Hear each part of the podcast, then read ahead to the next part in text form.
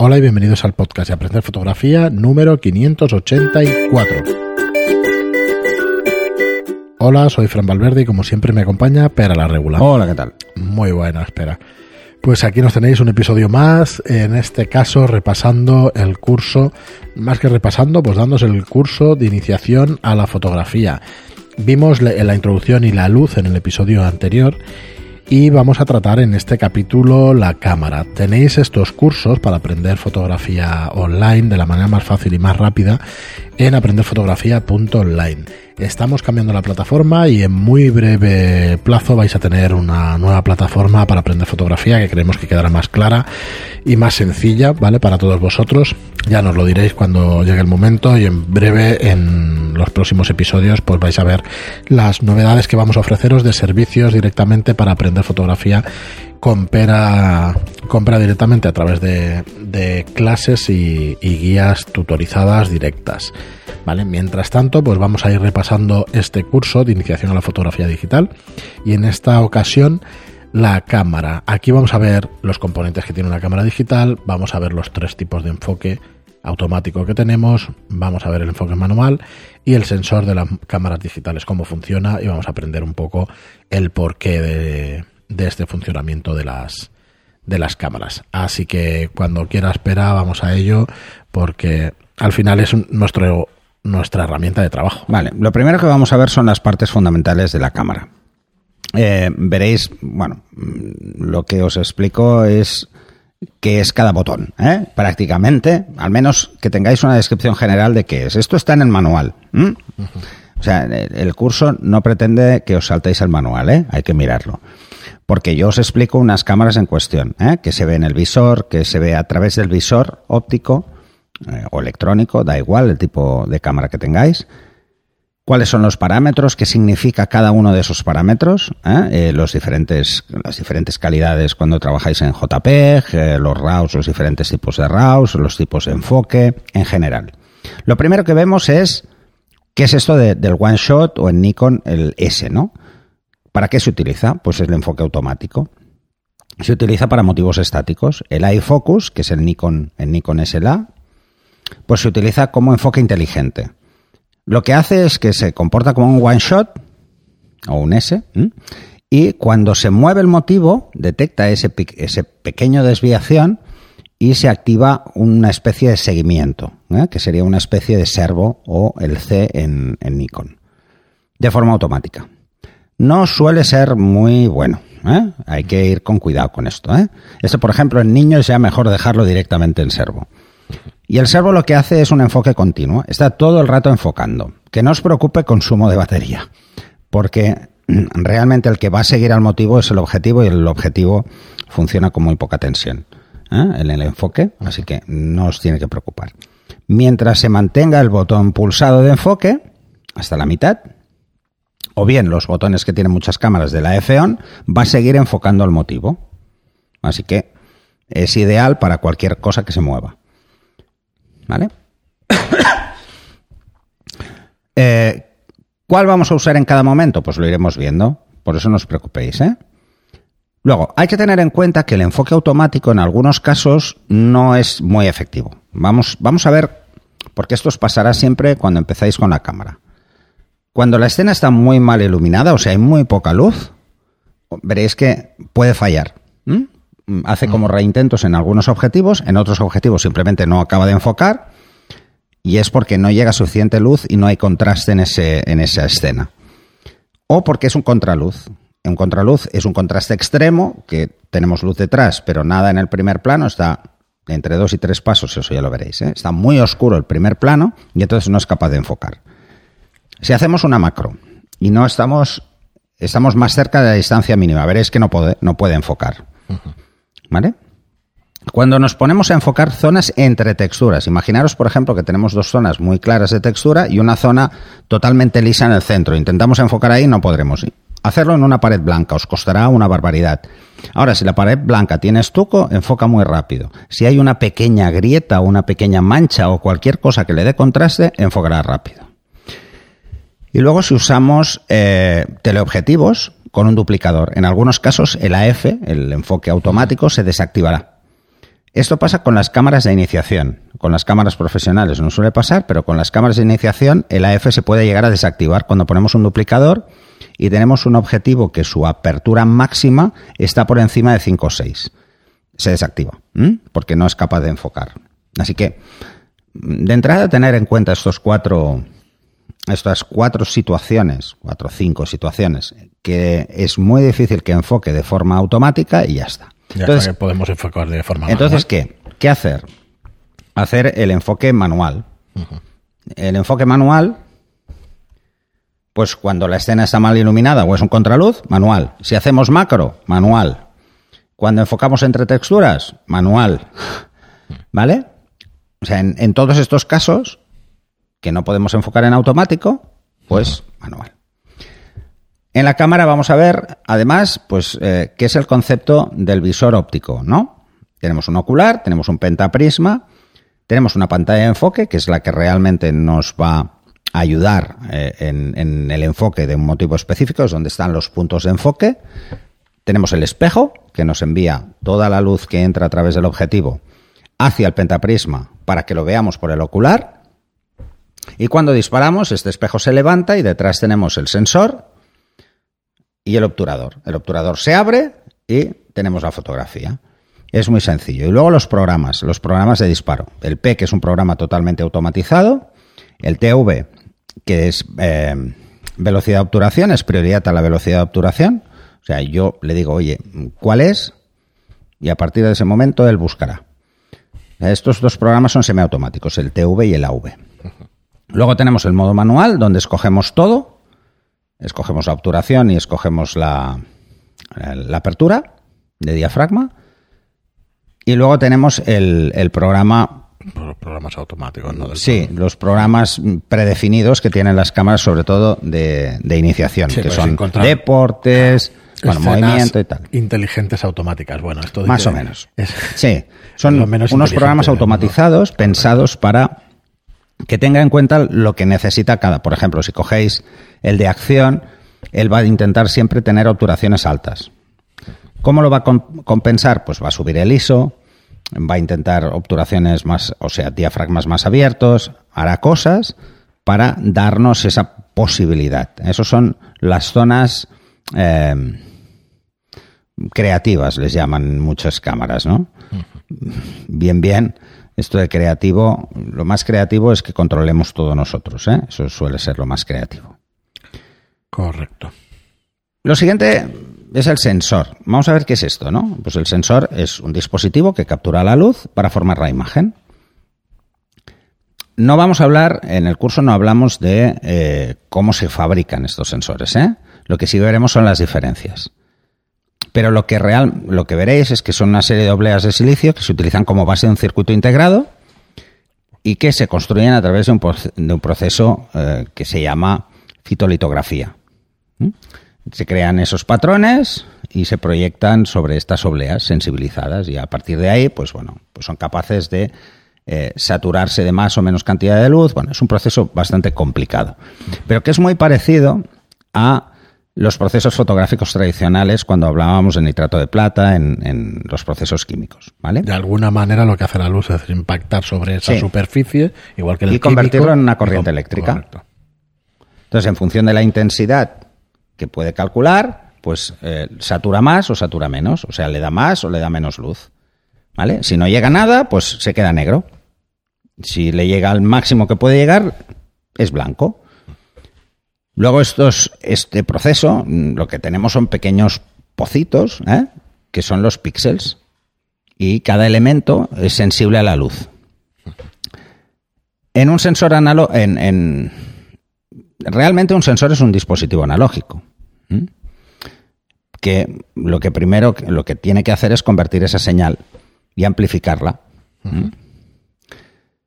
eh, bueno, luego el convertirlo en colores es porque utilizan unos filtros, un mosaico de filtros con colores básicos, rojo, verde y azul. Y a partir de ahí puede crear RGB. ¿eh?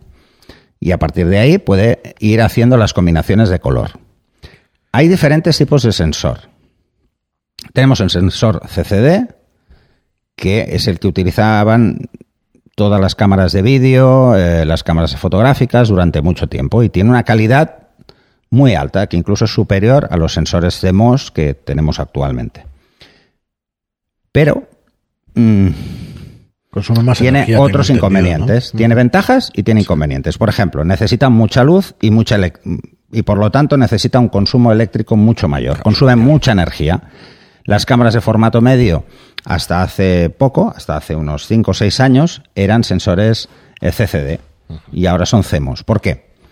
Porque los CMOS, aunque no eran tan buenos, han evolucionado mucho más por las cámaras de 35 milímetros y ahora son muy eficaces y tienen un consumo mucho menor. Es básicamente por cómo funciona todo el proceso de eh, paso de, lo que es la luz a, eh, a un proceso digital, ¿no? Toda la conversión. Y por último, tenemos unos que le encantan a Fran, que son los Foveon. Sí, va a decir que ni siquiera los nombremos. Que, que los hizo Sigma y que en teoría eran los mejores y de hecho se ha demostrado que, eran muy buenos, francamente muy buenos pero que bueno, tenían otros inconvenientes y, uno era la licencia. No han llegado a, triunfar para nada. ¿Cómo es un sensor? ¿Mm? Vamos a ver un poco esa anatomía del sensor CMOS, que es el más utilizado. ¿eh? Nos vamos a centrar en el CMOS. ¿eh? Pues primero tenemos un filtro de colores, que lo que hace es crear esa matriz RGB, una, matriz Bayer. Eh, es un mosaico de ese filtro. Luego tenemos un filtro de paso bajo, o un filtro anti-aliasing. Lástima el esquema no lo veis. Que lo que sirve es para limitar algunas frecuencias de luz que, pasan, que lleguen al sensor, ¿vale? Para evitar una serie de frecuencias que puedan afectar a una calidad de imagen. Por ejemplo, el más conocido es el moiré, que es este efecto que hace cuando hacemos una fotografía, un patrón que hace como aguas, ¿no? Como eh, curvas y halos alrededor de esos patrones repetitivos. Esto pasaba mucho en las primeras televisiones que si vas con una camisa de mil rayas, pues no podías salir por la tele porque mareabas a todos los telespectadores, ¿no? Correcto. Luego suelen llevar un filtro de infrarrojos, quiere decir que no entre la radiación infrarroja, no llegue al sensor. Aunque el sensor capta muy poca radiación infrarroja, este evita que llegue una parte que pueda afectar. Por ejemplo, una de las cosas del infrarrojo es que produce un efecto neblina a mucha altura, porque la radiación infrarroja es muy grande y antiguamente utilizamos un filtro UV para eh, corregir esto. En las cámaras digitales no hace falta, no hace falta porque es parte de los filtros que lleva. Luego tenemos los, los circuitos propios de conversión de esta imagen y eh, como paso final a todo este proceso tenemos el píxel. Y el píxel lo que tiene pues es una microlente que mm, lo que hace es eh, ayudarnos. La mayoría de sensores tienen lo que se llaman píxeles negros, que son píxeles que no tienen luz, que es para ofrecer ese contraste, un contraste, para que se vean mejor, ¿no? Están protegidos de la luz y lo que hacen es hacer que tenga menos que no se ve, que se vea nítido, que no se vea tan como desenfocado, ¿no? Eh, que es uno de los principales problemas que había con los primeros sensores digitales, y era que su enfoque era muy pobre. Lo siguiente que vamos a ver, mm, perdonar que voy, así, ¿eh? es el, sensor y el tamaño. Para que vayamos entrando en qué es esto de, los tamaños de sensor más utilizados. Tenemos el formato medio, que son sensores muy grandes, eh, es, es, el doble que un sensor full frame, que es un 35 milímetros, que es, que es 36 milímetros por 24 milímetros, ese es el tamaño del paso universal. Es el más utilizado porque todas las cámaras reflex tienen este o parten de este. Pensar que todos los formatos que no corresponden al 35 milímetros, que es este full frame, se llaman con factor de recorte, que son recortes de ese. Tenemos el APS-H, que lo utiliza, por ejemplo, Canon, y solo tiene una cámara con ese, con ese factor, con ese tamaño. Y luego tenemos el APS-C, que todos conocéis, que son las cámaras eh, de iniciación suelen ser todas APS-C y es por un tema de costes. ¿eh? El, tamaño del sensor, cuanto más grande es el sensor, más dinero cuesta. Así que mm, esto es lo realmente tenemos que tener en cuenta, ¿eh? que es un factor de recorte, no de multiplicación, es simplemente que el área es más pequeña y entonces lo vemos todo pues, en un espacio más pequeño. ¿no? Luego, por ejemplo,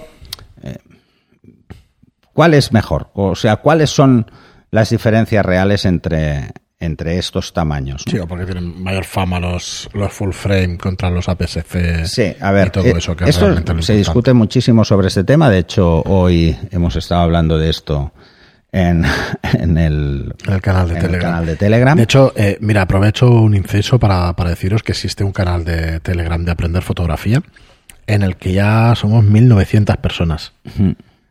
No, no ha vuelto a subir, 1901. 1901 personas, así que imaginaos si tenéis alguna pregunta con respecto a la fotografía. Es una red social propia al final, porque Telegram se está comportando como tal. Y podéis allí hacer cualquier pregunta que se os ocurra, que, que, bueno, que os la responderán sin ningún problema. Hay un montón de gente con muchísimo nivel. Y cualquier, eh, cualquier momento que queráis preguntarnos algo, pues nos, nos etiquetáis, que se hace con una arroba, y ponéis ahí nuestro nombre y, y nosotros pues salimos y os respondemos con, con lo que queráis saber. Así que bueno, suscribíos aquí al canal de Telegram, que también es, está muy interesante. Bueno, lo que os decía, ¿no? Hablamos siempre de formatos. Partir de la base de que 35 milímetros el full frame es eh, el paso universal ¿eh? y por lo tanto vamos a hablar de este tipo de cámaras, ¿eh? que son las cámaras reflex de 35 milímetros, digitales en este caso. ¿Cuál es la ventaja del full frame, que es el tamaño completo, versus eh, los que tienen recorte, los que están por debajo? A ver, eh, tenéis que tener en cuenta que existen una serie de propiedades físicas que hemos que, que, se hablan en el capítulo de la luz. Perdona que lo pasé, perdonad que lo pasé así como más rápido, no, no no me centré en los detalles. Pero partamos de la premisa de que cuanto más grande sea el píxel, el fotodiodo que capta la luz, más cantidad de luz en el mismo tiempo. Por lo tanto, no tiene que ampliar la señal. Claro. Y como no tiene que ampliar la señal, su nivel de ruido es menor. ¿Eso qué quiere decir? No, básicamente el nivel de ruido es, es un tema eh, puramente físico. ¿Mm? Entonces, como el nivel de ruido es menor, eh, podemos decir que su relación señal-ruido es menor en un formato completo versus una APS-C. ¿Esto qué quiere decir? Que nos va a dar una mejor respuesta a la luz. Pensar que el APS-C está hecho sobre todo para ahorrar costes por el tema de los fotodiodos. ¿Vale? Así que, eh, ojo con esto. ¿eh? ¿Qué, os, qué, ¿Qué vais a ver en el mercado? Vais a ver que existen cámaras APS-C con muchos megapíxeles o con los mismos megapíxeles que una full frame. Pues en ese caso, en el caso en que la APS-C tenga los mismos megapíxeles que una full frame, la full frame va a tener una mejor respuesta al ruido y por lo tanto va a ser más nítida, va a soportar ISOs más altos y una serie de cosas. Así que mmm, esta sería una de las ventajas. Luego, va a actuar de forma diferente en el encuadre, evidentemente. O sea, en una full frame, un 50 milímetros se ve como un 50 milímetros y en una PSC un 50 milímetros es un 50 milímetros a todos los efectos, pero la zona que yo veo en mi foto es mucho menor. Es 1.5 o 1.6 veces menor, que son los factores de recorte, ¿vale? Así que esa sensación, eso mm, a nivel de hacer fotografías no lo vais ni a notar, pero que lo sepáis, ¿eh? que sepáis que un 50 milímetros coge 46 grados y que si lo ponéis en una PSC va a ser menor. ¿m? Va a ser, va a parecer que tiene 80 milímetros o 85 milímetros de focal. ¿Cuáles son los inconvenientes de la full frame? Eh, que también los tiene. Pues que es más caro. Son general, sensores más grandes, son más caros, normalmente se asocian que existen otros componentes a la cámara que deben construirse de mayor tamaño, por ejemplo el pentaprisma, hacer un pentaprisma o un pentaespejo para una cámara de PSC es más barato porque es más pequeño el área que tiene que cubrir y cuanto mayor es el sensor, más grande tiene que ser el pentaprisma. Como es más grande el sensor, es más grande el, pentaprisma, la caja que contiene toda la cámara también es más grande, tiene más dimensiones y por lo tanto también es más caro. Y luego es mucho más exigente con los objetivos, es decir, los fallos de un objetivo se ven mucho más porque es más se ve mejor y tiene un nivel de ruido menor. Así que nos obliga a comprar objetivos mejores. ¿eh? Con lo tanto, la inversión es mucho mayor de forma general.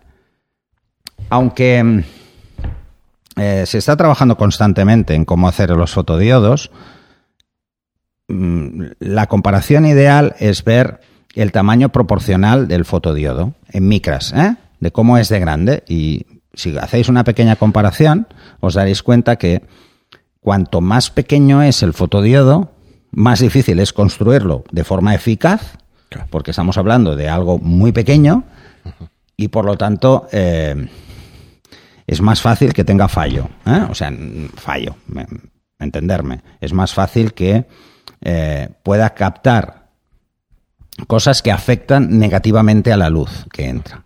Una de las cosas más habituales es la difracción. Cuanto más pequeño es un punto por donde entra la luz, más fácil es que se disperse de forma no correcta, por decirlo de alguna forma, ¿no?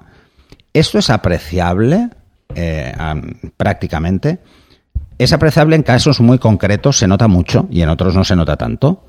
Así que no es algo que os debería preocupar. No os estoy diciendo a todos que, ale, todos a comprar full frame. No, porque es un tema de costes. Claro, claro, es un precio altísimo. Es un tema de costes. ¿eh? Los precios se disparan pero tenéis que saber que tiene ventajas e inconvenientes el trabajar con un formato recortado o con un formato mayor. A ver, por ahora técnicamente el que esté vendiendo una PSC superior a un full frame, pues hombre, empezar a dudarlo y ya está, pero que sepáis por qué es. Sí, o sea, lo que pretendo en esto es que sepáis el porqué de las cosas, ¿eh? No, no pretendo hacer un juicio de valor. No, que al final, mm. tú lo dices en todos los capítulos prácticamente, que la foto al final la hace el fotógrafo, no la hace la cámara. Exacto. que...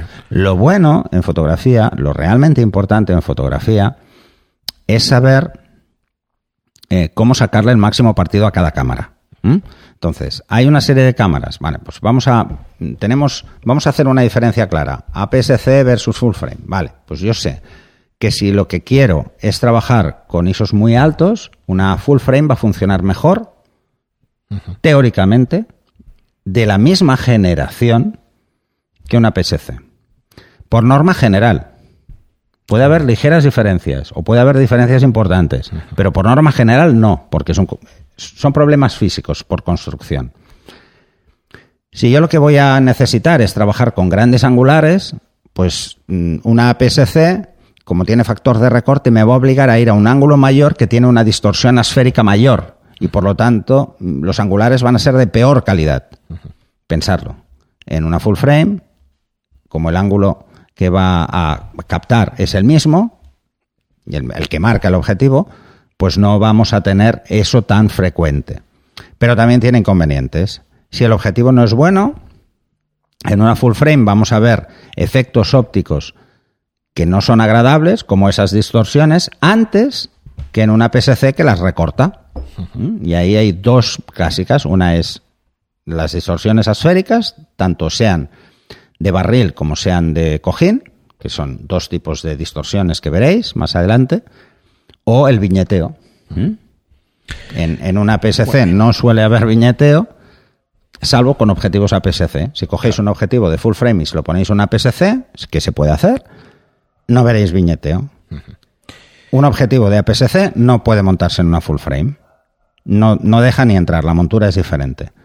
¿Vale? Porque veríamos un tubo, veríamos algo mucho más, más pequeño.